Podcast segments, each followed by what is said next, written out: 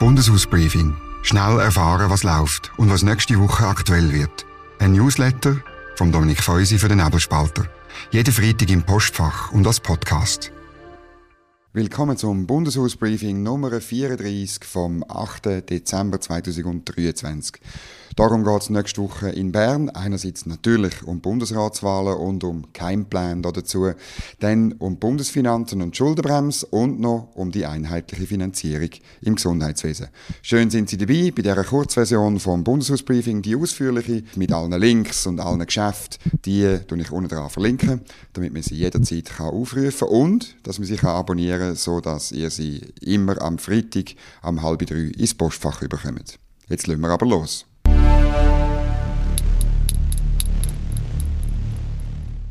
Ja, der Gassis-Gu ist am Laufen. Die SP schmiedet einen Keimplan mit einem Keimplan. Das tönt kompliziert, ist aber eigentlich ganz einfach.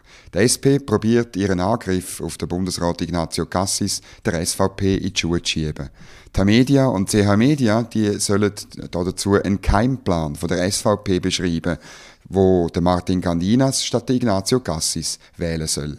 Das Ziel der SP ist, der Mitte einen zweiten Bundesratssitz verschaffen ohne eine Retourkutsche bei der Ersatzwahl vom Alain Berset zu riskieren. Und das hätte sollen passieren durch äh, Artikel, vielleicht kommen die noch, aber jetzt sind sie natürlich veröffentlicht. Es wäre so gegangen, dass man beschrieben hätte, wie die SVP sich gestern Donnerstag in Spiez geheim getroffen hätte. Und das hätte man aufhängen an der Tatsache, dass der Christoph Blocher in Bern den Zug gewechselt hat. Er ist von Zürich gekommen und ist richtig Wallis eingestiegen. Aber genau dort ist er auch gefahren.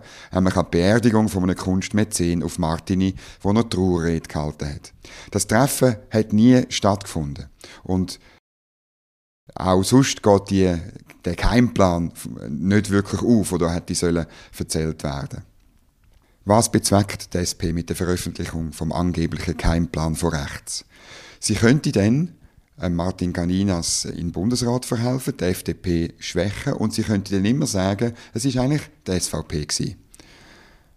Allerdings müsste dann der Jon Pult über Klippen springen, aber der kann ja später wieder mal antreten. Und leer ausgehen für auch der Gerhard Pfister, weil sein Name schon zu oft mit dem Bundesrat in Verbindung gebracht worden ist.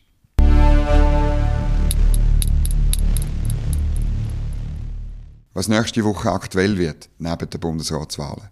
Das Bundesbudget und die Schuldenbremse. Es ist keine Sternstunde vom Ständerat, wo das Budget besprochen hat, diese Woche. Und der Nationalrat hat jetzt auch angefangen. Es sieht aus, dass ob beide Räte kein schuldenbremsekonformes Budget könnten verabschieden dann würde die sogenannte Kreditbremse greifen, wo man dann müsste, wie die Rassenmeier-Methode, überall, wo man kann. Die 66 Millionen sind es beim Ständerat gewesen, beim Nationalrat weiß man es noch nicht, wie viel wieder einsparen. Meine Beurteilung. Es ist Zeit, den Nutzen von einer soliden Finanzpolitik in Erinnerung zu rufen. Sie ist Grundlage für Wohlstand für alle.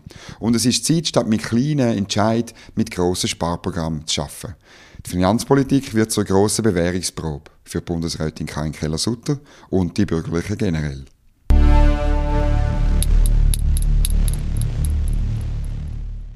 Das zweite Thema ist die einheitliche Finanzierung im Gesundheitswesen. Ambulante Behandlungen sind heute günstiger als stationäre Behandlungen im Spital, aber sie werden unterschiedlich bezahlt. Ambulante Arztbesuche werden voll von der Krankenkasse finanziert und schlönt darum voll auf Prämie durch. Im äh, Spital zahlen die Kantone 55 Prozent. Die Folge ist, dass die eigentlich günstigere Behandlung Prämie in die Höhe treibt. Das wird man ändern, indem alles gleich finanziert wird. Die Kantone würden rund ein Viertel von allen Behandlungen finanzieren. Die Gewerkschaften haben bereits ein Referendum angekündigt, weil die Reform, so sagen sie, mehr Macht der Kasse gebe. Meine Beurteilung. Die Reform wäre die erste kostendämpfende Änderung am Gesundheitssystem seit der Revision der Spitalfinanzierung, die 2009 in Kraft getreten ist. Das Referendum der Gewerkschaft hat vor allem damit zu tun, dass man gar kein besseres Gesundheitssystem will, sondern mehr Umverteilung.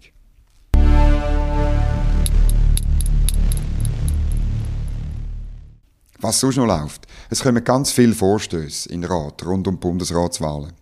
Der Nationalrat muss sich mit dem Preis der Munition der Schützenvereine befassen oder auch mit der Ausweisung von russischen Spionen. Und im Ständerat geht es wieder um den Systemwechsel bei der Wohneigentumsbesteuerung. Der Eigenmietwert der soll abgeschafft werden. Die Kommission hat jetzt verzichtet, noch weitere Abzüge in die Vorlage zu packen, weil sie ein Referendum von links fürchtet.